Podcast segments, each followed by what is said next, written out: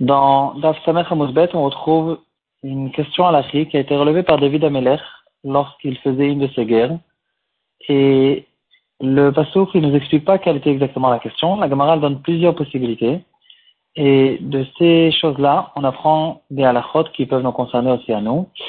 Toutes sortes d'halachot euh, qui concernent le chod gezel ou d'autres halachot. Aujourd'hui, on va s'attarder sur une des explications de la Gemara la question qui a été relevée par David Ameler, c'est est-ce qu'on a le droit de se sauver en causant un dommage à l'argent de quelqu'un d'autre? C'est-à-dire, quelqu'un qui est en danger et il a une possibilité de brûler la maison de quelqu'un d'autre, de lui causer un dommage, de lui voler certaines choses, etc., pour pouvoir se sauver de ce danger.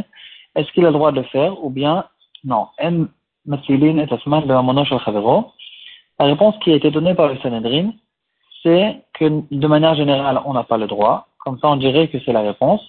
Mais puisque tu es un roi, le roi, il a des, règles différentes que tout le peuple. Et en tant que roi, tu as le droit de le faire. En tout cas, on voit ici une très belle histoire, comment David Ameler, il faisait attention à toutes, jusqu'à la dernière des halachot, même en pleine guerre. Et d'après ce, que, ce qui a l'air de trouver, de ce qu'on a l'air de comprendre la Gemara, au moins d'après le chat de Rashi, c'est que quelqu'un qui est en danger, il n'a pas le droit, et ainsi il n'est pas un roi, il n'a pas le droit de, de, se sauver à travers l'argent de quelqu'un d'autre. Là, c'est très difficile de comprendre. Pourtant, on sait tous que du coup, quelqu'un qui est en danger, ça repousse toutes les mesures de la Torah. Et donc, comment est-ce possible que euh, on dit à quelqu'un de ne pas causer de n'importe quel dommage à quelqu'un d'autre dans un cas de danger? Dans Tosfot, et dans le Roche, aussi dans notre Soukya, ils disent que bien sûr que c'est permis. La question de David était est-ce qu'il aura besoin de payer dans le cas où il a besoin de brûler, euh, en fait quel était le cas là-bas?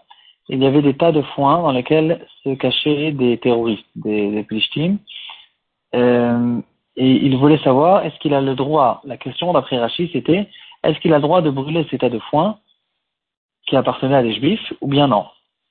Et on dirait que la réponse est que non. Euh, mis, à part le fait que c'était un roi, euh, on dirait que la réponse est que non. D'après Tosfot, bien sûr qu'il a le droit de le faire. Dans un cas de danger, on a le droit de, d'endommager la maison ou n'importe quel autre objet de quelqu'un d'autre. C'était la seule question, c'était est-ce qu'il aura besoin de payer ou il n'a pas besoin de payer? Et sur ça, on dit que une personne a besoin de payer. Comme ça, la a été tranchée dans le Shulchan On peut essayer de s'imaginer dans les euh, un cas qui peut être actuel, des terroristes qui se cachent dans une maison d'un juif. Est-ce que j'ai le droit de démolir la maison sur les terroristes? Ou bien je n'ai pas le droit de le faire? D'après ce que nous tranche la halakha dans le Shulchan peut-être que même Rashi pense comme ça. En tout cas, on peut retrouver dans prochain Ispat, Siman Shinuntet Dalet, quelqu'un qui se trouve en danger, nous dit le Shulchan un danger de mort, il a droit d'endommager de l'argent de quelqu'un d'autre pour se sauver, mais il faut qu'il sache qu'il aura besoin plus tard de payer tous les dommages qu'il a causés. Dans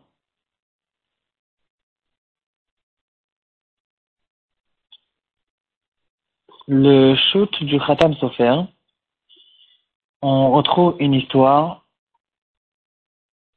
et aussi, à travers cette histoire, on retrouve notre, notre halakha. Dans le Khatam Sofer, il ramène l'histoire d'un immense incendie qui a éclaté dans la ville de Matersdorf. Ça s'est passé le Yutret Adarbet Tafkuf Samerbet, donc il y a 222 ans.